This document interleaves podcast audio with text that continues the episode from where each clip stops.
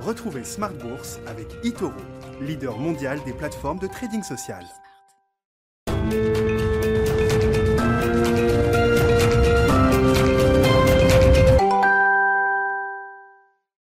Et c'est reparti pour Smart Bourse, votre double dose quotidienne de marché en direct sur Bismart, chaque jour à la mi-journée, 12h30, 13h. Et en fin de journée, désormais, la grande édition pendant une heure à partir de 17h. Au sommaire ce soir, le bilan d'une semaine sans grand entrain sur les euh, marchés, sur les marchés boursiers notamment. Les grands indices mondiaux, au mieux pour les plus forts, auront été euh, flat sur l'ensemble de la semaine. On note quand même plutôt une tendance à la consolidation légèrement négative, hein, une semaine de consolidation à nouveau à travers ce mois de septembre réputé négatif sur les marchés boursiers en termes de saisonnalité. On voit d'ailleurs une petite note négative sur les marchés européens en fin de séance euh, aujourd'hui.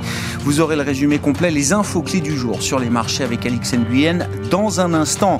Un des événements du jour qu'on commentera avec nos invités de Planète Marché dans un instant, c'est euh, la reprise au plus haut niveau des contacts entre la Chine et les États-Unis, puisque Joe Biden et Xi Jinping se sont parlé au téléphone pendant 90 minutes. Les affaires reprennent entre Washington et Pékin. Pékin qui est engagé par ailleurs dans une grande reprogrammation sociale de sa, son activité, de la société euh, chinoise euh, en tant que telle. Euh, et c'est donc un, sujet important pour les marchés, pour les investisseurs. On en parlera donc, je le disais, avec nos invités dans un instant. Et puis le dernier quart d'heure de Smart Bourse ce soir sera l'occasion de lancer un, un nouveau rendez-vous. Chaque deuxième vendredi du mois à 17h45, nous retrouverons les équipes de Yomoni, société de gestion 100% euh, digital euh, qui euh, travaille avec les ETF et donc le grand observatoire des ETF, ce sera notre rendez-vous ce vendredi soir à 17h45 avec le directeur de la gestion de, de Yomoni qui a donc lancé cet observatoire ETF pour observer les, les tendances, les collectes, les grands acteurs de l'industrie ETF, e les flux de marché également et puis ce que nous disent également les nouveaux produits ETF qui sont lancés par les émetteurs. Rendez-vous donc à 17h45 ce soir avec Alexis.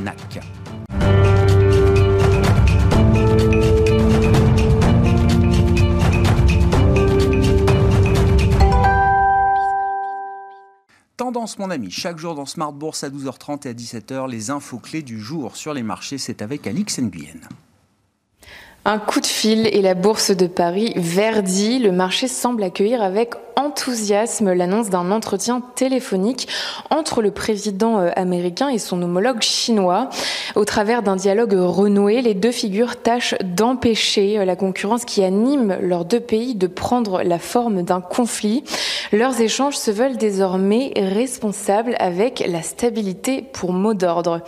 Aujourd'hui, les investisseurs prennent également acte des précisions parues dans la presse chinoise selon lesquelles Pékin a ralenti et non gelé l'octroi des autorisations réglementaires pour les éditeurs de jeux. Un détour par les statistiques avec de nouveaux chiffres aujourd'hui, euh, ceux des prix à la production aux États-Unis. Ils ont augmenté de 0,7% le mois dernier. C'est une hausse plus forte que prévu. Côté valeurs, à Paris, les valeurs du luxe caracolent encore, dont LVMH qui progresse d'environ 2%.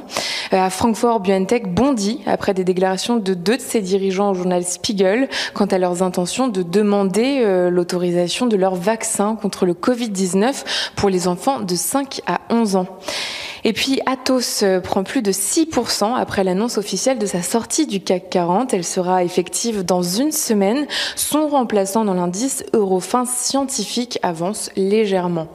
Et puis le groupe agroalimentaire Danone va supprimer nettement moins d'emplois que prévu en France. Il est désormais question euh, d'environ 300 suppressions nettes d'emplois au lieu des 458 initialement Et on termine avec l'agenda. Pas de rendez-vous déterminant lundi. Plusieurs euh, indicateurs clés pour le mois d'août euh, seront publiés plus tard dans la semaine avec notamment aux États-Unis l'inflation, les ventes au détail, en Chine la production industrielle et les ventes au détail également.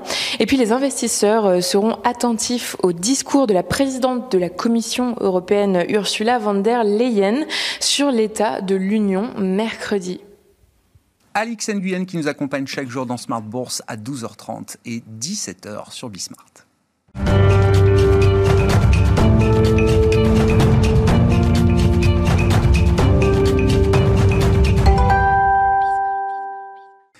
Invités avec nous ce soir pour décrypter les mouvements de la planète marché. Wilfried Galland, directeur stratégique de Montpensier Finance, nous accompagne. Bonsoir Wilfried. Bonsoir Gagouard. Bienvenue, bienvenue à Sébastien Paris-Sorvitz euh, avec nous également ce soir. Bonsoir Sébastien. Bonsoir. Merci d'être là. Vous êtes stratégiste de la Banque Postale Asset Management.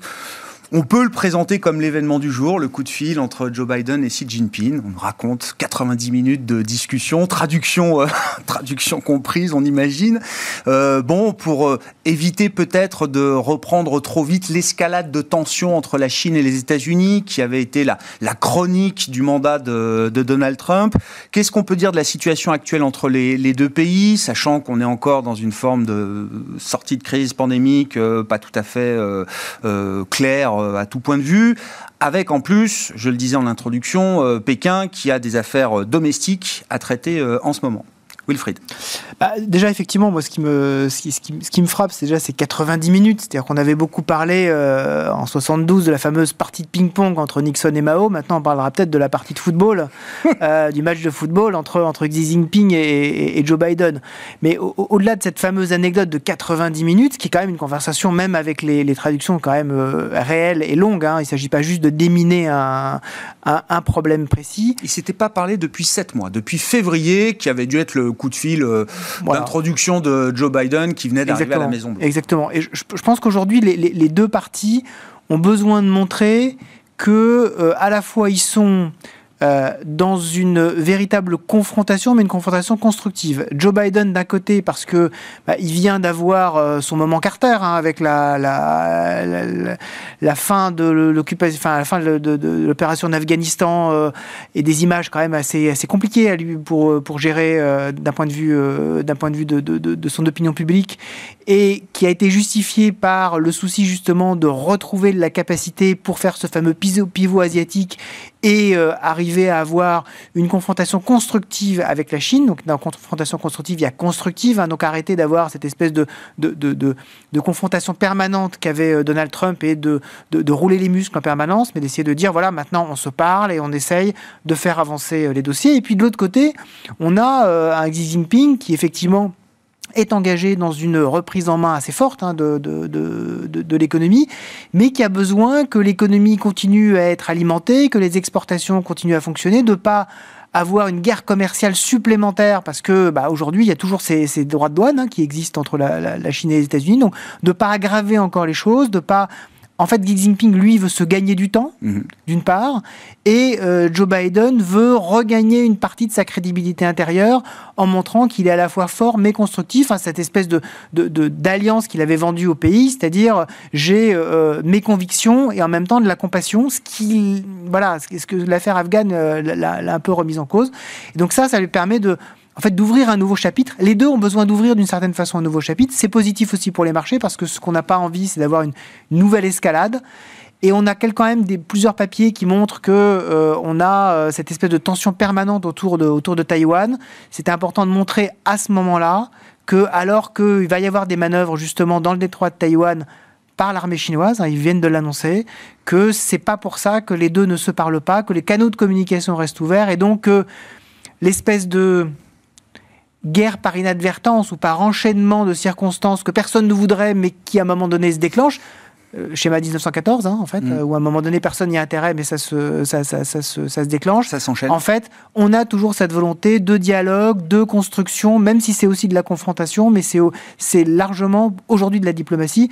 Je trouve ça plutôt rassurant, même si effectivement il va falloir attendre maintenant des gestes un petit peu plus concrets que juste 90 minutes de discussion. Mais ça veut dire que sur, sur le court terme, ça permet d'écarter peut-être des scénarios un peu pessimistes, noirs, sur une reprise de l'escalade de tension oui, tout qui à fait. Euh, semblait à un moment ne, ne plus s'arrêter. Voilà, ça, ça, ça, ça, va permettre à, à, Joe Biden de se reconcentrer sur son plan d'infrastructure ouais, et ça va permettre à Xi Jinping de se, de se concentrer sur l'aspect certes partagé, mais aussi prospérité de son pays. On sait qu'on a, des, il y a des difficultés en. Chine, il y a de l'inflation, il y a un système financier qui commence euh, parfois à battre un petit peu de l'aile. Donc il va se concentrer, chacun va pouvoir se concentrer sur ses paramètres intérieurs avant de reprendre inéluctablement la partie euh, confrontationnelle. Mais ça donne un peu du temps de chaque côté. Et de, de ce point de vue-là, pour les marchés, c'est quand même plutôt une bonne nouvelle. Ouais, deux, deux, stratégies euh, domestiques, mais qu'il faut comprendre quand même dans cette logique d'affrontement euh, des deux ah, superpuissances. Hein, ce qui se passe en Chine aujourd'hui, il faut le comprendre avec on est... le, regard de la rivalité Chine-États-Unis.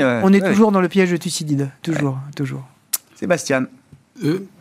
Cette, réunion a été, apparemment, c'est ce qu'on sait, de l'initiative de Biden. C'est Biden qui a demandé à parler à Xi et il a accepté. Euh, et la raison, moi je pense qu'il y a, il faut séparer deux choses. Euh, l'une, c'est là où on doit, et pour la planète, avancer avec la Chine.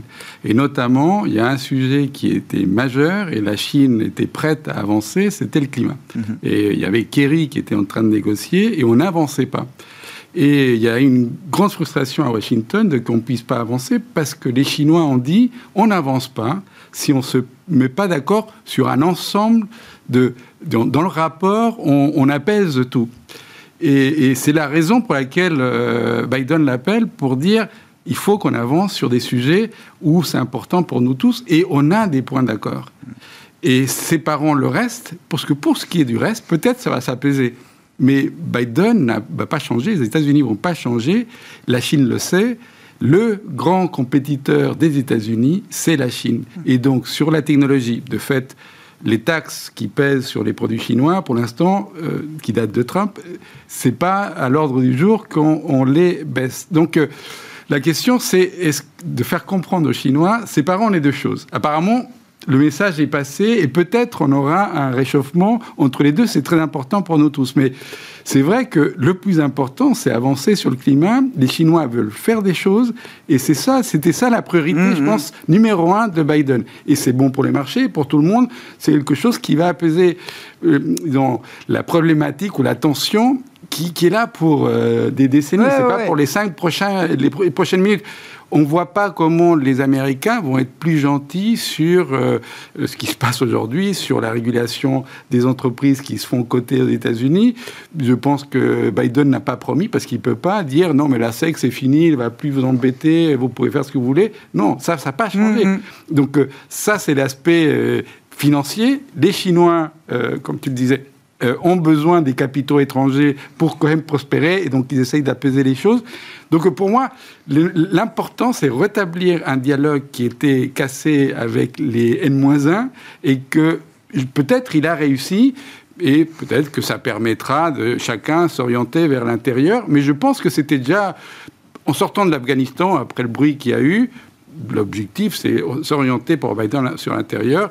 Pour euh, Xi, c'était pas changé. Lui, il a euh, la prospérité partagée, c'est là, et ça va pas changer. Justement, comment vous comprenez cette, euh, cette politique de grande reprogrammation sociale qui s'intensifie aujourd'hui en Chine? Alors, on parle de communisme 2.0, on se recentre le vers le peuple, le léninisme vers digital. Le, le, quoi le, léninisme digital. Le léninisme digital vers le peuple, vers les préoccupations des consommateurs chinois, appelons-les comme ça beaucoup plus que vers le capital, qui était quand même la grande séquence des, euh, dernières années. Euh, est-ce que euh, est-ce que la Chine est en train de prendre un coup d'avance avec la méthode chinoise, l'autoritarisme qui fait que les choses peuvent aller très très vite. En 24 heures, on est capable de prendre des décisions qui changent le, destin de, tout un pan euh, de l'activité économique, euh, par exemple. Est-ce que de ce point de vue-là, la Chine prend un coup d'avance sur euh, nos économies développées qui avancent à leur rythme? Est-ce que c'est un pari très risqué que prend Xi Jinping de se couper, comme vous le disiez, peut-être d'une partie des capitaux étrangers? Je ne sais, pas. Aujourd'hui, l'intérêt pour la Chine, tout le monde dit qu'il faut être en Chine parce que c'est euh, un peu l'avenir. C'est-à-dire la croissance, euh, il y a, eu, il y a encore de l'innovation. Vous le dites toujours aujourd'hui, ça, Sébastien? Enfin, euh, on le dit. Est-ce que vous le dites là aujourd'hui? Oui. Non, moi je, le dis. en tant qu'investisseur, il faut toujours être en Chine demain. Et, maintenant, la prudence à court terme sur où on va, il faut l'avoir parce que il n'y a pas de transparence. On a été surpris de cette nouvelle stratégie. Est-ce que les Chinois prennent de l'avance sur ce sujet? Qui est les inégalités. depuis euh, Partage ans, la valeur. Voilà, voilà, dix ans, on se dit, on a un problème d'inégalité. Et euh, ça revient euh, à Jackson Hole a beaucoup parlé de, de, de, de, de Powell et ce qu'il a dit. Il n'empêche qu'il y avait pas mal de, de papiers qui traitaient ce sujet. Il y a même un important qui disait, en fait, la baisse des taux, c'est lié aux inégalités. C'est-à-dire que notre, les tensions qui surgissent dans le monde capitaliste hein, dans le monde où l'économie de marché domine, c'est un vrai sujet. Et on ne sait pas le traiter. pour l'instant, on n'a pas trouvé la méthode de traiter. Est-ce qu'on peut le traiter à la chinoise? Évidemment, ah bah on ne peut pas. pas. Est-ce que, est que les Chinois vont réussir? Et c'est le débat. Euh, ce que vous disiez, Grégoire. Est-ce que en faisant cela, on casse l'innovation? Parce que on sait, dans notre expérience, en tous les cas, le capital privé permet cette innovation, de donner la liberté aux uns et aux autres de se tromper, mais de, créer une, des, synergies innovantes. Est-ce que cette méthode va bloquer la capacité d'innover en Chine? On ne sait pas. Hmm. En tous les cas, c'est sûr que on, la stratégie qu'il adopte, et qui est une stratégie euh, de domination du Parti communiste, et donc peut-être euh, à orientation un peu léniniste dans la façon de contrôler par l'État la façon dont l'économie fonctionne, euh, bon, c'est à la chinoise. Est-ce que c'est bien On ne sait pas bien? Nous, on trouvera que c'est pas bien. Il n'empêche qu'il il, traite ce problème d'égalité, c'est sûr. Est-ce que la Chine prend un coup d'avance ou est-ce que c'est un pari risqué? La Chine revient sur euh, ce que euh, Xi Jinping avait fait intégrer dans la constitution euh, chinoise en, octobre 2017, c'est-à-dire ces 14 principes de sa, fameuse pensée. Il y a 14 principes de Xi Jinping, et le premier, le plus important, c'est, je cite, assurer la domination du Parti communiste chinois sur toute forme d'organisation en Chine. Assurer la domination du Parti communiste chinois sur toute forme d'organisation en Chine. À partir du moment où on rentre dans véritablement le concret là-dessus. Euh, on a véritablement, je pense, un changement de paradigme. à cette période-là, juste pour incarner ce que ça signifie, euh, on mettait un homme du parti, un homme ou une femme exactement, du parti, dans, chacune des grandes entreprises privées. Privées, exactement. Qu'elles soient chinoises ou qu'elles soient étrangères implantées en Chine. Qu'elles soient étrangères. On avait et on a désormais de plus en plus de monde dans ce fameux comité de parti à l'intérieur des entreprises qui prend des décisions. Donc on, parle toujours en France du dialogue social avec euh, comment est-ce qu'on intègre les partenaires sociaux. Là, c'est beaucoup plus compliqué. Hein. On faut intégrer le Parti communiste chinois à l'intérieur. Toute la question, c'est est-ce que on va vers plus d'efficacité générale hmm. en prenant ce modèle qui est extraordinairement centralisé et que euh, le philosophe euh, d'origine autrichienne Karl Popper appelait les constructivistes, c'est-à-dire ceux qui, contrairement, et c'est dans, un livre qui s'appelle La société ouverte et ses ennemis, qui est, je pense, son, son, principal livre, et qui disait il y a la société libérale, la société ouverte, celle qui repose sur les initiatives individuelles et privées, et qui, à la fin, arrive à quelque chose d'optimal. Et puis il y a ce qu'ils appelaient les constructivistes, c'est-à-dire ceux qui, en fait, de haut, décident de l'organisation de la société, le construisent une espèce de maquette et mettre en place de force cette maquette dans la société en disant moi j'ai la solution. Il dit ça, ça, ça, ne peut pas, ça ne peut pas marcher. Et on a aujourd'hui, moi, ce que j'appelle véritablement une guerre des modèles. Est-ce que ce modèle de capitalisme autoritaire va être plus efficace mm. pour atteindre les finalement mêmes objectifs mm. que le modèle de capitalisme libéral? Mm. J'espère qu'il le sera moins. J'espère que ça ne marchera pas. Mais effectivement, on ne sait pas aujourd'hui. Moi, je pense qu'il va y avoir quand même un impact sur le financement de l'innovation. On le voit aujourd'hui en Chine, le financement des startups, le financement du capital investissement baisse d'une façon assez significative. Quand on se penche sur les créances douteuses en Chine, on a 1,5% dans le système bancaire. Dans le système bancaire occidental, on a entre, en moyenne entre 4 et 5%. Est-ce que c'est crédible? Évidemment non. Et en fait, quand vous regardez le détail, vous vous rendez compte que la plupart des banques sont sous domination mhm. des autorités régionales. Or, les autorités régionales, quand elles n'ont pas le bon nombre de créances douteuses, bah, euh, il y a de bonnes chances qu'elles finissent dans des camps. Donc évidemment, ça motive pour surtout avoir un bon, un bon chiffre. Mais on a véritablement des fragilités là-dessus. Donc je pense que la Chine est beaucoup plus fragile que ce qu'on pense. Moi, je suis à court terme beaucoup plus prudent sur le, globalement sur le marché chinois, en tout cas sur les entreprises chinoises, pas tellement sur la capacité de la Chine à consommer, hein, ça je reste toujours euh, et à investir. Par contre, les entreprises chinoises, là, je reste extrêmement prudent. Il y a probablement tactiquement des opportunités parce que effectivement là, ça commence à devenir pas cher. Mais investir dans le long terme aujourd'hui sur la Chine, je trouve qu'on n'a vraiment aucune visibilité sur l'évolution du pays. Et quand on sait que Xi Jinping va être probablement renouvelé l'année prochaine, euh, ça va probablement pas s'arranger.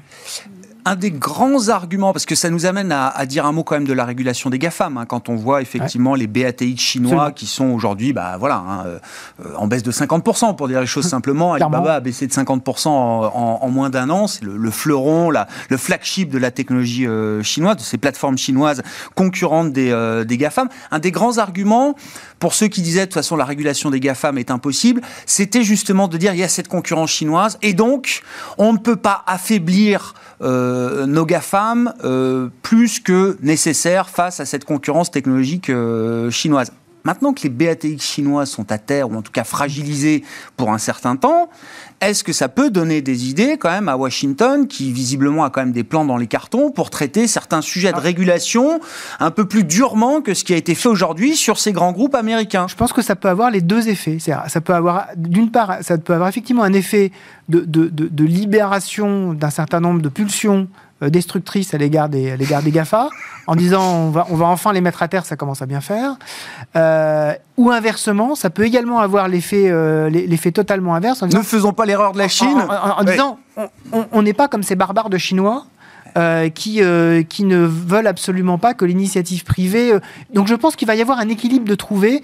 Je, je, voilà, je, pense que ça va mettre en tout cas, je pense beaucoup de ça va beaucoup perturber je pense que ça a beaucoup perturbé les régulateurs euh, potentiels américains et occidentaux plutôt que justement de, de, de, les, de les décomplexer totalement. je pense mm-hmm. qu'ils vont, ils vont devoir se dire, mais par rapport à cet exemple-là et à ces valeurs qui ne sont pas du tout les nôtres, comment est-ce qu'on rentre notre volonté de réguler dans un cadre de droit?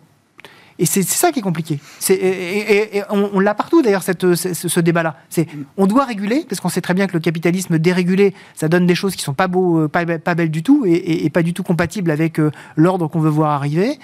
Euh, et inversement, si on n'est pas dans le cadre d'un état de droit mmh. avec le, le, respect de la liberté individuelle, de la liberté d'entreprendre, de la propriété privée, on a véritablement un sujet. Comment est-ce qu'on concilie tout ça? Le rôle des démocraties occidentales, c'est de trouver ces points d'équilibre. La Chine, elle, elle s'en fiche. Elle dit, moi, euh, j'ai un objectif, euh, whatever it takes, en l'occurrence, euh, j'y vais. Quel que soit le coût économique et financier à court terme. Exactement. Je ne crois pas du tout. Je crois pas Sébastien. Non, je crois pas. Je crois que ça, c'est une vision un peu manichéenne des, des choses. C'est-à-dire les Chinois, ils sont arrivés là où ils sont. Et les choix, c'est pas les choix de notre société, nos pêches qui sont là. Euh, ce qui se passe maintenant est un vrai changement de paradigme. Et donc c'est vrai que, euh, de fait, euh, du point de vue tactique, tous les investisseurs qui sont là avec des titres qui ont soutenu des entreprises, beaucoup sont partis, d'où la baisse énorme. En tous les cas, quand on regarde les ADR côté aux États-Unis, on voit bien, et c'est pour ça que le mmh. régulateur est intervenu. Mais je reviens sur le financement du capitalisme ou la partie capitalistique chinoise. Je pense que les banques, c'est les mêmes banques, elles ne vont pas changer demain. Il n'y a pas de banque qui ne soit pas contrôlée par le gouvernement aujourd'hui. Euh, le rôle des gouvernements euh, régionaux euh, ne va pas changer demain. Mais ils avaient créé quelques géants très innovants, que ce soit dans les télécoms, qui ont été affaiblis, mmh. cette fois-ci non pas par les Chinois, mais par les Américains. Sortis du marché même, même quand on s'appelle Huawei. Hein. exactement, exactement.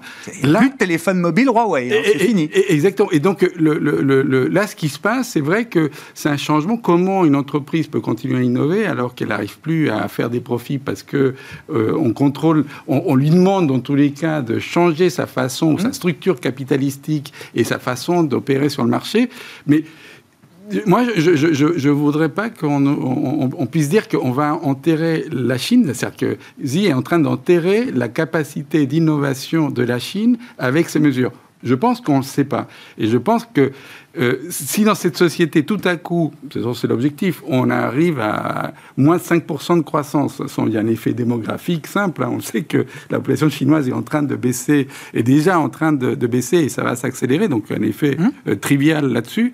Mais c'est quand même une société qui a besoin d'innover, qui a besoin de continuer à faire des gains de productivité. Si ça s'arrête, voit bien que ce sera un problème politique, social, et il le sait. Mmh. On ne peut pas arrêter la croissance, il sait mmh. qu'il a besoin. Et de fait, ce qui est écrit, moi ce que je dis en tous les cas des Chinois, ils veulent continuer à innover, ils veulent être indépendants sur les semi-conducteurs, et mettre de l'argent. Donc du point de vue occidental et américain, vous dites, c'est pas forcément une fenêtre de tir aussi évidente pour euh, s'attaquer à... Ah, si, non, mais je pense ah. qu'en revanche, euh, Grégoire, je pense que le sujet est là depuis longtemps. Et c'est vrai que ça s'est accéléré récemment. On voit, on voit bien que les Américains n'arrivent pas, personne n'arrive à traiter le problème de ces monopoles. Les Chinois le traitent d'une façon que nous, nous choque et on ne sait pas si c'est efficace et si ça va entamer l'innovation. Mais euh, quand on regarde les, la situation monopolistique, et j'utilise ce mot parce qu'on ne sait pas bien le traiter, les plateformes, c'est-à-dire la façon dont elles captent une manne ou, euh, une rente et on ne sait pas le traiter. Comment ça se fait qu'Apple peut facturer 30% euh, de, du revenu les gens qui mettent le fruit de leur travail mmh. sur leur plateforme? On voit bien qu'il y a un sujet qu'on ne sait pas traiter parce que jusqu'à maintenant, notre système d'analyse de la concurrence, c'est via le consommateur. On a déjà discuté de ça ici, mmh. via le consommateur. Et tant que le consommateur est gagnant, on fait rien. On voit bien que ces systèmes, ou cette façon de penser dans nos modèles micro, il y a un problème. Il y a un problème pour traiter ces énormes plateformes. Euh, nous, on n'a pas, donc évidemment, euh, le problème se pose moins. Sauf que ces gens-là, ils ne euh, payent pas d'impôts. Donc c'est ça notre sujet. Mais du point de vue de la domination qu'ils exercent sur un certain nombre de segments du marché, c'est un sujet. Comment le traiter? Les Américains, ils essayent. Il y a, un procès contre euh, euh, Facebook. Euh, le juge, le dernier juge qui a regardé le dossier, a demandé au, ministère des Finances américain votre truc, euh, ça pas la route. Ça tient pas la route. Mm. Et il va falloir euh, revoir ça. Trouver un autre angle d'attaque. Euh, c'est le département de la justice même qui s'attaque à ça. On lui dit, c'est pas, c'est pas ça parce que c'est compliqué de reconsidérer qu'est-ce. Comment Donc vous voyez pas une accélération du calendrier de régulation? Je pense que ça va. Ça, va venir. On, y est. On voit bien qu'on ne peut pas aller continuer. Ça devient une telle arlésienne qu'à un moment, j'ai l'impression que moi sur le marché, il y a presque des gens qui ne croient plus d'une certaine manière. Bien sûr. En tout cas, c'est pas trop dans les cours. Non, voilà, c'est ça. Quand on regarde la valorisation, les cours de bourse des GAFA on se dit Il y a un petit moment, et puis après. Et, c'est les trucs défensifs. Quand ça va, tout va mal, les taux baissent, qu'est-ce qu'on achète Les GAFAM. Euh, euh, quelques points clarifiés quand même. Alors, ça nous ramène 24 euh, heures en arrière sur la réunion de la Banque Centrale Européenne. On va dire quelques mots de la zone euro et puis un peu de politique aussi qui se profile à l'horizon avec les élections en Allemagne. Mais juste une question quand même pour clarifier le, le point à l'issue de la réunion du Conseil des gouverneurs euh, hier.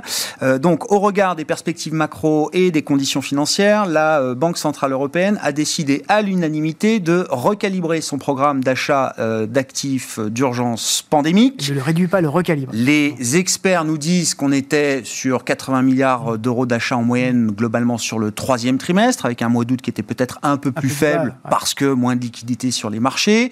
On sera, quand on écoute et qu'on fait l'exégèse du discours, voilà, 60-70 milliards. Est-ce qu'à 60-70 milliards d'achats par mois au quatrième trimestre, est-ce que la BCE sera moins accommodante qu'elle ne l'était au troisième trimestre? Mécaniquement, oui. Mécaniquement, oui. Et, c'est là où elle, était, euh, elle a été extraordinairement habile. C'est-à-dire, euh, euh, quand, quand, elle, quand, elle, quand elle retourne la citation de Margaret Thatcher en disant The lady is not tapering, euh, qui était la citation d'origine étant de Lady Isn't Turning mhm. de, Margaret Thatcher, disant assez. Euh, Droit dans mes bottes. Je ne, En, disant je, je, ne change pas de politique. Donc là, c'est pareil. Je, en gros, je ne change pas de politique. En fait, effectivement, il y, y, y, aura moins de liquidités euh, nettes sur le marché. Oui, mais si les, si les perspectives se sont améliorées, si les conditions financières sont s'il y a moins de besoin de. Non, exactement. S'il y a moins de besoin de liquidités. tout à fait. Donc, donc, donc il y, y, en aura moins sur le marché parce qu'il y en a évidemment moins besoin. Bah, donc, donc c'est là où en fait elle adapte le niveau de liquidité au niveau euh, macroéconomique d'aujourd'hui. Je pense en étant extrêmement prudent. Je pense que ce qui, ce, qui, ce qui est quand même très très présent chez toutes les banques centrales, mais en particulier la Banque centrale européenne, c'est surtout ne pas commettre l'erreur de 2011, mhm. surtout ne pas connaître les, ne pas remonter. Je rappelle que la BCE avait quand même remonté deux fois les taux, deux fois de suite. Euh, avant de revenir en arrière. Ce, qui est, ce, qui est, le pire pour une banque centrale, c'est de, de, de, de, changer, d'être accommodant, de, redevenir plus restrictif et de redevenir accommodant euh, six, mois, six mois après. C'est, pour sa crédibilité, c'est absolument horrible. Donc, elle, fait, elle prend énormément de précautions. Elle prend en compte quand même le fait que la situation est en train de s'améliorer. Les conditions financières en Europe sont quand même extraordinairement favorables. Alors, aux États-Unis, ça n'a jamais été aussi favorable, c'est clair, les conditions de financement ont été, sont extraordinairement favorables. Euh, en Europe, quand vous regardez les taux réels, euh, vous êtes sur des, sur, sur, des taux qui sont historiquement, mais, mais euh, voilà, sur des couches géologiques. Hein. Mmh. Donc voilà, on est, on là, on, a, on, on est même plus au tapis, on, est, on, a, on a creusé. Donc, donc ça, ça reste très favorable. Et le, sujet, c'est que on est quand même sur une, une, inflation harmonisée au niveau européen de 3%. Alors, mm. comme, comme, par hasard, c'est exactement le niveau qu'on avait en mai 2011. Hein. 3%, c'est exactement ce niveau-là. Euh, D'où la prudence, je pense. Hein. L'inflation cœur est à 1,6. Hein. Voilà, voilà, mais, euh, mais l'inflation, effectivement, euh, on va dire headline normalisée, 3%, l'inflation cœur. Et quand on regarde les anticipations de l'inflation, on n'est pas non plus sur des, sur des remontées bah au-delà de 2% fortes. Donc, il n'y a pas de raison d'être de, restrictif et moi, je pense que les taux vont rester très très bas pour très longtemps. On va avoir un niveau d'accommodation permanent sur le marché, plus bas évidemment, mais on va recalibrer euh, euh, euh, les, achats d'actifs, le programme d'achat d'actifs, on va lui donner un peu plus de flexibilité, je pense que ça va être 30-40 milliards. Et on va avoir régulièrement ces, sur le marché parce que on a ces espèces de forces déflationnistes qui restent très fortes en Europe, un peu partout dans le monde, mais surtout en Europe. Et ça, la BCE veut faire quand même très attention. Donc surtout pas d'erreur et surtout, voilà, ne pas se, mettre dans un, dans, un schéma où elles doivent revenir en arrière brutalement. Donc elle prendra tout le temps nécessaire on n'est pas encore sorti du bois. Ah non, pas du tout. Non, mais je cite toujours Christine Lagarde. voilà, c'est exactement. Qui se permet ce genre de. Ah, mais Christine, Christine Lagarde, d'ailleurs, a une communication. Que au moins, c'est très clair. Oui, voilà, au moins, c'est très clair. Parfois extrêmement chatoyante et euh, beaucoup plus attractive que certains de sa prédécesseurs. Chatouillante. Je sais pas. Je, je sais pas. Elle, elle, elle, non, elle, a le génie de la formule. Et de fait, à, tous ses discours, hein, et, quand elle était au FMI, c'est pareil. Mm. Euh, et là, le sens de la formule. Et.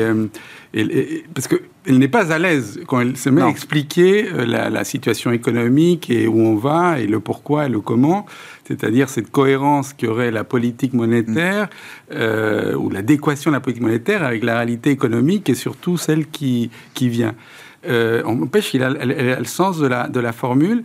Et ce qui est pour nous tous, donc il faut créer un nouveau dictionnaire dans Google, c'est Madame Lagarde et, nous tous, parce que tout le monde dirait, bon, c'est une sorte de tapering, hein, de réduction des actifs, et qui est de toute façon obligatoire, vu qu'en mars, le PEPP e va disparaître, et donc de toute façon, cet outil disparaît. Donc la question que le marché doit se poser, c'est ok, il y avait des gens qui étaient, euh, euh, étaient convaincus que les hawks ou les, les, les, les orthodoxes, euh, allaient gagner, qu'on allait arrêter le, le, le, supplément. Et c'était sûr que pas, ça n'allait pas arriver.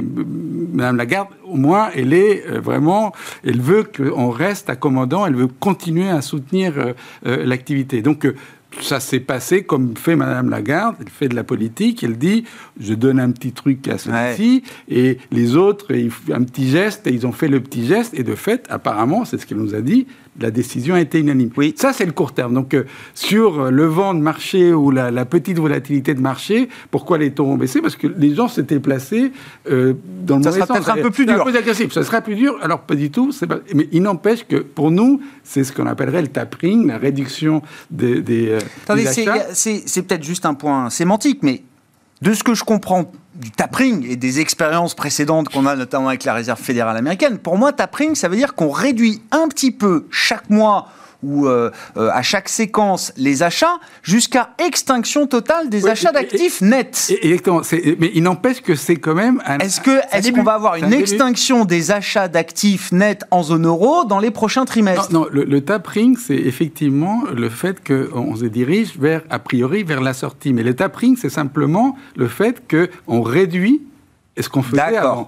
Et, le, le, le, le, le endgame, on dirait la fin... Le, PEP va s'arrêter. voilà. Et de toute façon, ça s'arrête. Oui, mais l'autre programme prend la relève. Enfin, tout le monde le sait. C'est même dit de manière quasiment explicite. Et mais c'est ça qui est important, Grégoire. C'est-à-dire que Qu'est-ce qui se passe en Je me fiche du programme, moi. C'est les achats d'actifs qui m'intéressent. Mais non, mais... non, mais qu'est-ce qui se passe en, 2020, en 2022 En, mars avril 2022. 2022 voilà, en avril 1er avril 2022. Et, donc, qu'est-ce qui va se passer euh, On ne peut pas s'arrêter. Nous, on ne peut pas s'arrêter voilà. parce qu'on a commis un crime, on a failli se tuer tout seul avec euh, des, une politique qui n'était pas seulement la pire qu'on pouvait imaginer, euh, c'est de l'orthodoxie, et, et, surtout une, une incompréhension de ce qui se passait, du choc des qu'on avait, qui s'est approfondi avec notre raisonnement du côté maintenant des, des, pouvoirs publics euh, et avec euh, toutes nos, politiques d'austérité imposées à l'Europe du Sud. Donc euh, on s'est infligé un coût déflationniste énorme. Et on se retrouve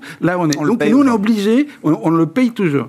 Et donc, en avril 2022, bah, le APP, il va être gonflé de combien? Doublé, on est à 20 milliards, on va peut-être à 40, peut-être 50.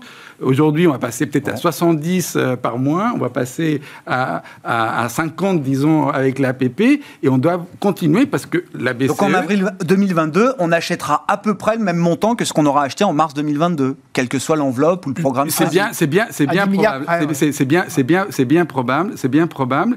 mais le, plus important pour nous tous, hein, et pour l'instant on n'en sort pas, c'est que le paradigme, le paradigme aujourd'hui, c'est qu'on va revenir en 2022 ou 2023 à là où on était avant. C'est-à-dire que l'inflation, de toute façon, elle va s'effondrer. Et il y a beaucoup de choses, me semble-t-il, qui ont changé. Et c'est ça la vraie question, mais personne n'arrive à y répondre aujourd'hui. Ah L'inflation 2023, euh, fin de l'horizon de prévision de la BCE, est à 1,5. Hein. Voilà. On aura en décembre l'horizon 2024, qui sera l'objectif de, de la BCE.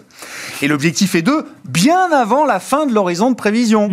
C'est la nouvelle promesse. Et, donc, et on remonte les taux quand on a été au au-dessus d'eux pendant un certain temps. Autant dire que c'est quand même pas. Euh, voilà, pas demain. Pas demain. Hein. Euh, à côté de la politique monétaire, il y a la politique budgétaire. Alors évidemment, qui a été, euh, alors qui n'a pas été le sujet, ou en tout cas qui a été un, un, soutien majeur et une des grandes nouveautés dans la gestion de cette crise. C'est-à-dire qu'on a eu les deux piliers, les deux leviers actionnés à fond dans la gestion de cette crise. Est-ce que 2022 sera l'année de la course à la réduction des déficits? Pour euh, nos économies euh, européennes, et j'inclus également les États-Unis, euh, dans l'idée qu'il y aura toujours des déficits l'an prochain, certes, mais qu'on va avoir quand même une contraction assez importante entre les déficits 2021 et ce qu'on prévoit pour 2022. Je pense que c'est une question majeure pour les marchés.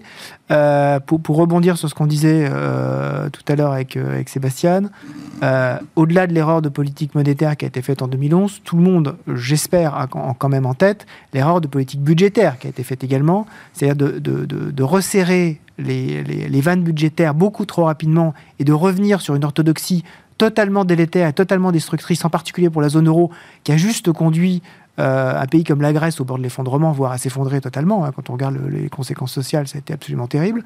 Donc je, pense que il y aura une certaine prudence sur le sujet. Après, tout dépend évidemment des équilibres politiques. C'est-à-dire qu'on voit dès, aujourd'hui que certains nous disent euh, il va falloir être temps en Europe en particulier, euh, aux États-Unis, jamais. Hein. Ça, ça je pense qu'on n'est pas, on n'est pas prêt du tout de le voir, hein, la réduction aux États-Unis. Euh, mais en Europe, on, commence à avoir un certain nombre de voix qui commencent à s'élever sur euh, il va falloir commencer à faire attention. Huit pays aujourd'hui qui viennent de, alors qui sont des pays frugaux élargis, hein, Nord, Est, qui viennent de signer une lettre. Là, les ministres des Finances se réunissent en cette fin de semaine pour demander une politique active de réduction des déficits et des niveaux d'endettement après la crise. Ma conviction, c'est que rien ne se fera déjà avant les euh, la, constitution d'une coalition euh, en Allemagne. Donc, euh, je, suis bien prudent, hein, c'est pas les élections allemandes, c'est l'arrivée d'une coalition. Ça peut mhm. prendre plusieurs mois hein, pour arriver à cette coalition en Allemagne après le mois de septembre. et la place des libéraux à l'intérieur de cette coalition. Mhm. Si on n'a pas de libéraux ou très faiblement, ou qu'ils ont une influence extrêmement faible au sein de la coalition, il est peu probable que l'Allemagne rejoigne le, le, véritable camp des frugaux. Ça restera espèce de barycentre un peu ordo-libéral euh, au sein de l'Europe. Évidemment pas euh, lâcher les cordons de la bourse, allez-y, faites-vous plaisir, mais on comprend, il faut être euh, euh, prudent avec euh, les restrictions budgétaires. il est important d'avoir les pays du Sud avec nous, en particulier depuis qu'on a Mario Draghi à la tête de l'Italie. Hein, on peut plus dire, voilà, c'est les Italiens. Mais je rappelle que le, président du, FPD a récemment fait une allocution qui, moi, m'a fait tomber de ma chaise, qui heureusement n'était pas très haute, mais disant, donc voilà, les dégâts ont été peu importants, mais, disant, vous rendez-vous compte publiquement, hein, disant, mais vous rendez-vous compte, l'année prochaine, même l'Italie fera mieux que nous en termes de croissance. C'est quand même euh, un, signal, je pense, euh, assez fort de, solidarité européenne. Euh, donc il faudrait véritablement être très attentif à ça. je suis convaincu qu'avant le... Je ne sais pas s'il le sait, le président du FPD, mais la Grèce fait déjà mieux que l'Allemagne. Voilà, mais, en termes de croissance, la Grèce est le seul pays européen qui est déjà revenu sur ces niveaux euh, de PIB d'avant-crise. Mais là, il y pense même pas. Voilà. Mais, mais, mais, non, mais, non, mais exactement. Mais Impressionnant. mais, véritablement, le sujet, ça va être effectivement la position allemande, mais les élections euh, françaises arrivant quand même très vite, je pense, et, avec en plus la présidence française de l'Union européenne, je pense que rien véritablement ne, ne commencera à être décidé d'un point de vue de restriction budgétaire avant le deuxième semestre 2022. Euh, avant, ça me, paraît, euh, ça me paraît un peu court, mais on va commencer à avoir une petite musique venue du nord de l'Europe. Où est-ce que vous mettez le curseur, euh, Sébastien? Et, je me souviens, avant l'été, d'une déclaration de Luis de Guindos, donc espagnol, vice-président de la Banque Centrale Européenne, qui sait ce que c'est qu'une mauvaise gestion des finances publiques, qui sait ce que c'est que la rigueur appliquée à un pays, en tant que vice-président de la BCE, qui déclarait oui, oui, il faudra revenir à une gestion rigoureuse des finances publiques. Les marchés le demanderont. Et là, je me suis dit, attends, est-ce qu'on a tout compris ou pas Non, les, marchés peuvent le demander. Aujourd'hui, ils ne le demandent pas, de toute façon. Et, s'il y a une mesure pour dire, voilà, le stress qu'il peut y avoir au niveau des finances publiques, c'est les taux d'intérêt. Il suffit de regarder les taux d'intérêt. Il n'empêche que, du point de vue euh, d'une démarche euh, citoyenne et euh, de se projeter vers l'avenir, nous, on a plein de choses qu'on doit faire sur le changement climatique, etc. L'ardoise, on, si on regarde les tout doux, hein, les, dépenses, bien sûr. Euh, l'argent, il n'est pas là vu les, nos niveaux de dette. Mais les taux restent euh, très bas. C'est pour ça que le policy mix, c'est ça qui est important, a été crucial et restera crucial dans ce qu'on veut faire et comment on se projette. Maintenant, quand on regarde le court terme, 2022, c'est, on est déjà sur le tapis roulant de, de l'ajustement budgétaire. Hmm. C'est-à-dire, il avance tout seul. Et pourquoi? Parce que, heureusement, on n'a pas besoin de faire autant de ce qu'on a fait aujourd'hui. Donc rien que par la croissance, on aura des ressources, les déficits sont plus faibles, et donc l'effet ou la, contribution euh, du, secteur public euh, en tant que celui qui impulse la croissance sera plus faible. Il n'empêche qu'il y a un moment donné, il va falloir faire plus. Hein, parce que la croissance va commencer à décélérer, et vu nos niveaux de déficit, et vu nos niveaux de dette, il faut quand même euh, se faire mal quand ce débat va avoir lieu, ce débat a besoin de que on, soit clair sur quelles sont, vont être les normes ou les nouveaux critères qu'on va appliquer dans notre pacte qui nous réunit tous, de comment on gère, comment chacun s'ajuste, etc.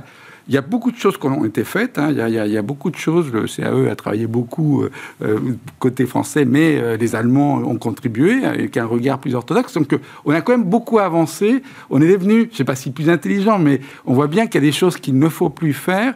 Et donc, l'austérité telle qu'on l'a vécue avant, elle ne sera pas là. Est-ce que l'Europe est rentrée vraiment dans un paradigme complètement différent et, et c'est plus la peine de s'ajuster Et nous, comme les Américains, nous sommes les seuls au monde qui pouvons dépenser sans que rien ne se passe, euh, ce que peuvent pas faire les émergents, personne d'autre. on est les seuls sur Terre à pouvoir faire ça.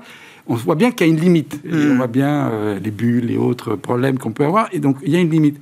Mais ça viendra peut-être en 2023. Ça dépendra beaucoup des élections allemandes. Je pense que coalition avec les Verts, euh, les SPD, on peut s'attendre peut-être quelque chose de, de, de, plus sympathique, mais, mais ça, la euh, restriction budgétaire du point de vue macro, elle arrive automatiquement l'année prochaine aux États-Unis comme chez nous. Donc euh, ça, arrive. Maintenant, de se mettre à parler austérité, je pense que ça sera euh, mal vécu par tous et que ça serait une erreur vu où on est, parce que si bien la Grèce est à son niveau de PIB de, avant la crise, bah bon, ils n'ont pas souffert la même, ils n'ont pas subi la même crise Covid que les autres.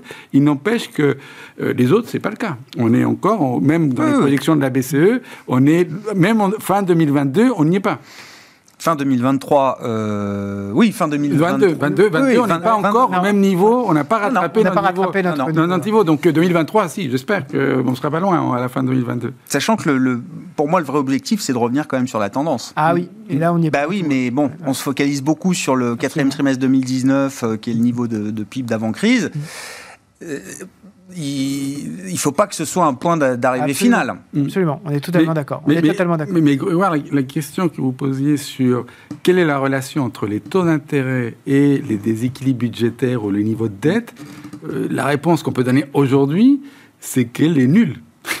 Aujourd'hui, elle est nulle pour nous comme pour les Américains. Aujourd'hui, les taux sont dictés par la Banque centrale et la façon dont les marchés qui baignent en liquidité font leurs allocations euh, d'actifs un jour, peut-être, on va sortir de ça. Les Japonais sont toujours pas sortis de ça. Alors nous, on a plus d'inflation. On n'est peut-être pas dans ce qui a été une déflation très forte, mal gérée aussi par les Japonais.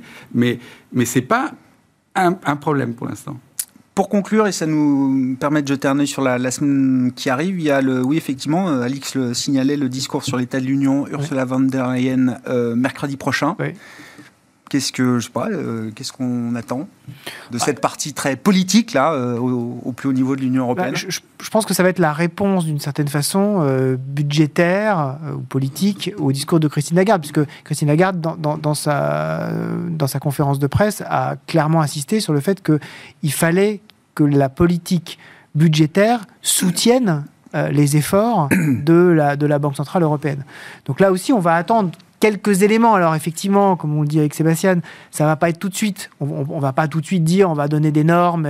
Voilà. Mais commencer à avoir quelques éléments. Est-ce qu'on est très très loin encore de tout ça? Quelle est la priorité? Euh, Quelle est la priorité en termes de politique, d'intégration? On voit qu'on commence à avoir une espèce de guerre de sécession entre le Nord et le Sud euh, là-dessus. Comment est-ce que sur la vente der va se positionner? On voit que par exemple les Néerlandais ont refusé le plan, euh, le plan européen. Ils disent non, non, nous on n'en veut pas, on veut pas accélérer, on n'en a pas besoin. Donc tout va bien c'est quand même très fort. Enfin, c'est comme, comme geste politique, le, le, geste est quand même, est quand même assez significatif de, de, rejeter un geste de solidarité, y compris si on peut soi-même en bénéficier.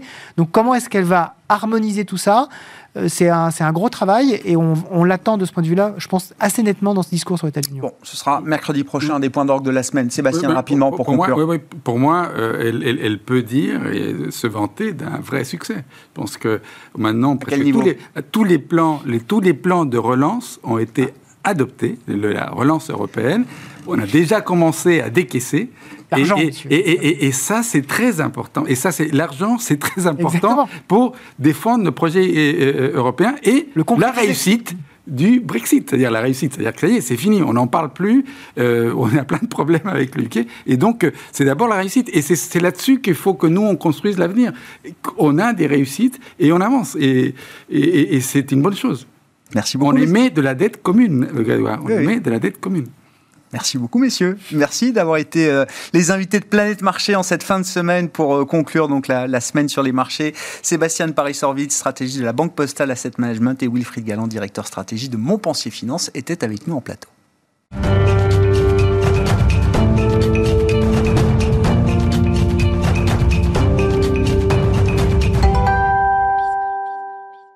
Le dernier quart d'heure de Smart Bourse, chaque soir, c'est le quart d'heure thématique et on y initie ce soir un, nouveau rendez-vous avec les équipes de Yomoni et je suis ravi d'accueillir Alexis Nac avec nous en visioconférence, directeur de la gestion de Yomoni. Bonsoir Alexis et bienvenue. Merci beaucoup d'être euh, d'être avec nous. Oh, Yomoni qu'on positionne comme un, un pur player digital du monde de la gestion d'actifs et à ce titre, vous avez lancé, je crois, euh, au début de l'été un observatoire ETF et je suis ravi que vous nous en fassiez profiter euh, euh, chaque mois désormais, puisque c'est l'idée de ce rendez-vous. Avec vous, euh, Alexis, le deuxième vendredi du mois à 17h45, un poste d'observation privilégié de l'industrie des ETF, que ce soit à travers les émetteurs, à travers leur collecte, à travers les flux de marché qui nous montrent un peu les intérêts des investisseurs, et puis à travers également les nouveaux produits ETF, les nouveaux produits indiciels qui sont lancés, et ce qu'ils nous disent justement des intérêts des investisseurs et des épargnants euh, aujourd'hui, euh, Alexis. Pourquoi est-ce que vous avez créé cet observatoire des ETF et qu'est-ce que vous cherchez justement à observer à travers cette industrie et ce marché des ETF, Alexis? Bonsoir Grégoire, tout d'abord merci beaucoup hein, de, me recevoir ce soir et de, lancer cette, ce nouveau rendez-vous mensuel sur les, la gestion indicielle, je dirais, parce qu'il y a ETF et ah fonds indiciels, on regroupe vraiment l'univers des, des, produits euh, indiciels. Euh, c'est vrai que nous, le, le fait d'être indépendant euh, et complètement indépendant, donc on est on est aucun partenariat avec une aucune société de gestion et d'être 100% en architecture ouverte, nous permet de, de, partager notre vision globale sur les encours des flux, sur les encours et les flux, euh, par euh, comme vous le dites, par société de gestion, par produit, mais aussi de commenter l'actualité des produits en toute objectivité. Et donc ça, ça nous paraissait intéressant de pouvoir partager ça avec avec nos clients, de voir quelle tendance euh, je dirais, ressortait de, notre analyse et on trouvait ça très intéressant de pouvoir partager ça avec nos clients euh, et tous ceux d'ailleurs qui, peuvent être intéressés parce que notre, observatoire mensuel est complètement euh, public. Oui, c'est très intéressant. je pense que la première fois que j'ai entendu parler d'ETF, c'était il y a peut-être une, dizaine d'années en arrière. maintenant, Alexis, c'est un monde que vous connaissez bien. Ce sont aujourd'hui des produits d'investissement à part entière. Euh, Est-ce que ça reste des produits de spéculation, de couverture euh, pour l'industrie euh, des institutionnels notamment? Ça, c'était il y a 10 ans. Est-ce que c'est toujours le cas aujourd'hui? Ou est-ce que ça devient des produits beaucoup plus grand public, des produits d'épargne longue également d'une certaine manière?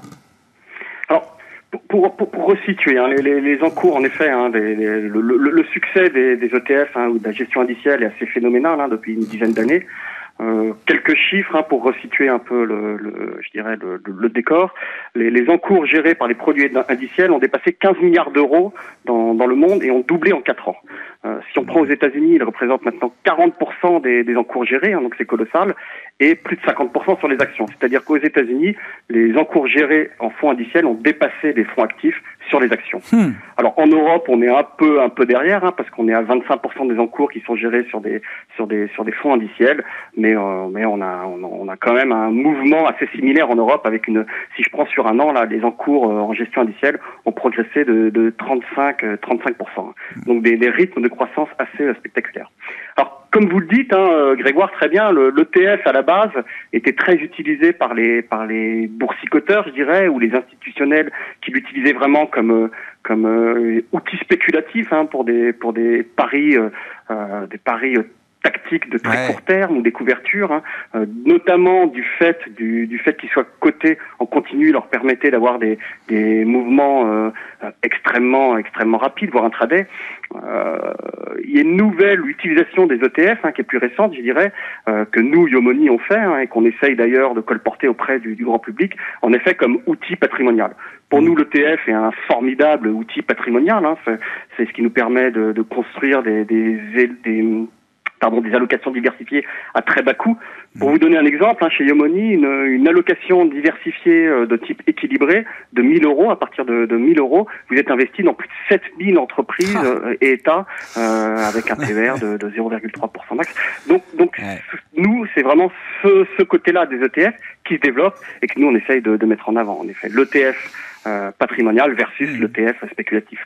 Bon, une donnée qu'il faut avoir en tête, je sais pas, qui ressort alors euh, depuis le lancement de votre observatoire il y a quelques mois, euh, euh Alexis, peut-être qu'on le répétera à chaque fois, mais c'est une, une constante peut-être de cette industrie. C'est un marché qui est dominé par les acteurs américains. Ah, complètement. Le marché européen est dominé par les par les, les acteurs américains qui, qui, qui détiennent la moitié, plus de la moitié des encours. Hein, près de 55% des, des encours européens sont, sont, sont, détenus par des sociétés de gestion américaines, BlackRock, euh, BlackRock, Vanguard et State Street en, en premier lieu. Le, le, leader européen du marché est UBS, donc juste après les, les Américains, mmh. euh, qui devrait être, qui pourrait être détrôné par Amundi après le, le rachat de, de Lixor. Bien sûr, effectivement, hein, Lixor, la grande marque ETF entre autres de, de Société Générale, avec le, le, rapprochement, le rachat par Amundi qui a été annoncé il y a, il y a quelques mois. Bon, domination des Américains, euh, il y a quand même quelques acteurs européens, notamment Amundi, vous avez cité UBS euh, également. Si on se focalise sur la période estivale, en termes de flux cette fois, euh, Alexis, quelles sont les observations qu'on peut faire à travers justement les, les flux de ces, de ces ETF, de ces produits indiciels? Et qu'est-ce qu'ils nous disent des intérêts, alors sur la période estivale, encore une fois, qu'ont pu avoir les, investisseurs sur les marchés. Alors, ce qu'on a observé, hein, je dirais, le, premier phénomène assez marquant qu'on a pu observer cet été, c'est un, phénomène de rotation sectorielle hein, des, valeurs financières mondiales, je dirais, vers le secteur des, des valeurs technologiques, euh, qui a ralenti en août par rapport à juillet, mais qui, qui continue à, à, je dirais, à se poursuivre en, en août. Euh, on a par exemple en août euh, près de 400 millions de décollectes sur les actions financières et plus de 600 millions de collectes sur le euh, secteur des valeurs techno. C'était le double en juillet. Donc ça c'est la première tendance importante. on a eu aussi l'autre, alors là plutôt au niveau géographique, l'autre phénomène très marquant qu'on a pu observer, c'est une, accélération de la collecte sur les sur les actions des pays émergents, hein, qui était déjà de 1 milliard d'euros en juillet et qui a doublé en août pour s'élever à 2 milliards d'euros de, collecte sur les actions des, des pays émergents. Intéressant, sur, juste sur, les émergents, parce que qui dit émergent dit Chine, j'imagine quand même, en grande partie, au moins, euh, Alexis. C'est-à-dire, on a eu cette forte accélération à la baisse des marchés chinois euh, fin juillet, hein, c'était quand même assez chaud, et vous dites, ça s'est tout de suite traduit par des, des flux d'investissement ou de réinvestissement sur, euh, alors sur les émergents au, au sens large, mais incluant la Chine, j'imagine. Hein. Exactement, incluant la Chine. Et, alors, euh, en effet, il y a d'ailleurs, il y a dans les lancements, on observe, pas en juillet-août, mais on a observé avant l'été des, des, des, des, lancements de, création de produits sur, sur la Chine. Hmm. Euh, et ça, ça, a été en effet un des thèmes privilégiés au, au sein des pays émergents. On a vu un, un flux massif d'investissements sur les sur la Chine.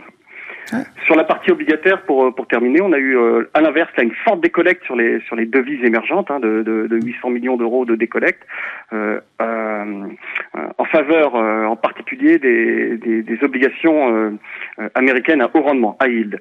On a notamment l'ETF iShare, hein, donc, de, BlackRock, un US high yield, qui a collecté 540 millions d'euros sur le mois, donc ce qui est assez colossal.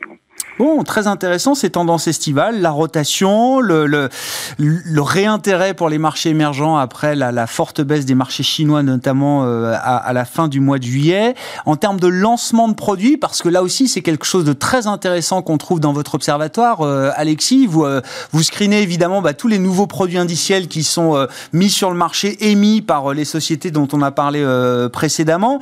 Est-ce qu'il y a une ou des grandes tendances qui se, qui se retrouvent justement à travers ces lancements de nouveaux produits indiciels alors cet été, il y a eu une trentaine de, de lancements d'ETF, hein, donc ce qui est je dirais un peu en dessous de la moyenne. En général, on a on a entre je dirais entre 25 et 30 lancements d'ETF par mois. Euh, donc on avait eu, on a un rythme qui est toujours soutenu de lancement de nouveaux mmh. ETF, mais un peu en un peu en baisse pendant pendant l'été. Ce qu'on a observé, c'est une forte concentration des lancements d'ETF sur des la thématique ESG, euh, e euh, ISR. Hein. donc on voit que cette thématique concerne aussi bien la gestion active que la gestion indicielle. Pour vous donner un chiffre, on a plus de 80% des ETF qui ont été lancés cet été qui étaient sur ah. des, des thématiques ISR, ESG. Avec notamment un thème qui est, qui est très à la mode, hein, je dirais, c'est c'est les, tous les ETF qui répliquent les indices alignés avec les, les accords de Paris, hein, les, les, Paris Align Benchmark. Euh, on a cet été euh, BlackRock, UBS ou HSBC qui ont lancé euh, leur gamme d'ETF euh, alignés, euh, qui répliquent les indices alignés sur les, sur les accords de Paris. Ouais, très intéressant. La prise en compte, effectivement, des facteurs environnementaux, sociaux, de gouvernance, de plus en plus forte dans les, les la gestion indicielle et dans les, produits indiciels qui sont lancés par, par les émetteurs. Pour conclure, Alexis, chez Yomoni, qu'est-ce que, comment vous décrivez aujourd'hui le, positionnement de votre gestion, de la gestion que vous proposez euh, pour les, différents clients que vous, euh, que vous servez, Alexis? Vous parliez de cette rotation là au cours du, mois, de, du mois de juin. Qu'est-ce que ça vous inspire, vous, en tant que directeur de la gestion de, de Yomoni alors nous, ces, ces mouvements de rotation euh, sectorielle, hein, ils sont extrêmement violents, extrêmement rapides, euh, donc on a beaucoup de mal euh, à les jouer. Hein, donc on préfère être positionné sur les deux secteurs. Hein, on, est, on est aussi bien positionné sur les financières que sur les, les technologiques, euh, parce que je dirais les financières à court terme pour nous, c'est un bon edge, une bonne couverture contre l'inflation, hein, parce qu'on voit que l'inflation, même si les banques centrales ne font que répéter qu'elle sera provisoire, c'est un risque hein, qui, qui risque de perdurer à court terme. Et donc nous, on aime bien les financières les, oui, des financières pour se couvrir contre l'inflation. Euh, en revanche, on garde nos positions euh, technologiques, je dirais, pour une position euh, un peu plus euh, moyen long terme, hein, parce qu'on pense que euh, la, la, la, la, dynamique des résultats qui est très très forte, hein, la, la, la, normalisation des politiques monétaires, qui est un risque à, court terme, mais qui se fait très, progressivement et donc qui reste accommodante. On voit des politiques qui restent accommodantes. Et enfin, le, le reflux quand même notable de la, de la dynamique épidémique au, au niveau mondial. Hein, je dirais même si, si les, les je dirais, on a, on a une résurgence du, du, du variant Delta, mais on voit qu'elle est quand même euh, très bien absorbée par l'économie avec la vaccination en masse. On pourrait d'ailleurs avoir des bonnes surprises du côté des traitements euh, contre le Covid d'ici la fin de l'année. Tout ça nous fait rester plutôt optimistes à moyen terme, donc surpondérer en action avec toujours une position en valeurs technologiques qui sont pour nous euh, le, le secteur qui reste le moteur de la croissance à mois plus moyen, à moyen long terme des visions stratégiques et puis euh, des visions un peu plus courtes, un peu plus euh, tactiques. Merci beaucoup euh, Alexis. On se reparle dans un mois à notre rendez-vous ETF avec vous, Alexis Nac et les équipes de Yomoni. Vous êtes directeur de la gestion de, de Yomoni. C'est désormais donc le deuxième vendredi de chaque mois à 17h45 dans Smart Bourse. Très bon week-end. On se retrouve lundi en direct à 12h30 sur Bismart.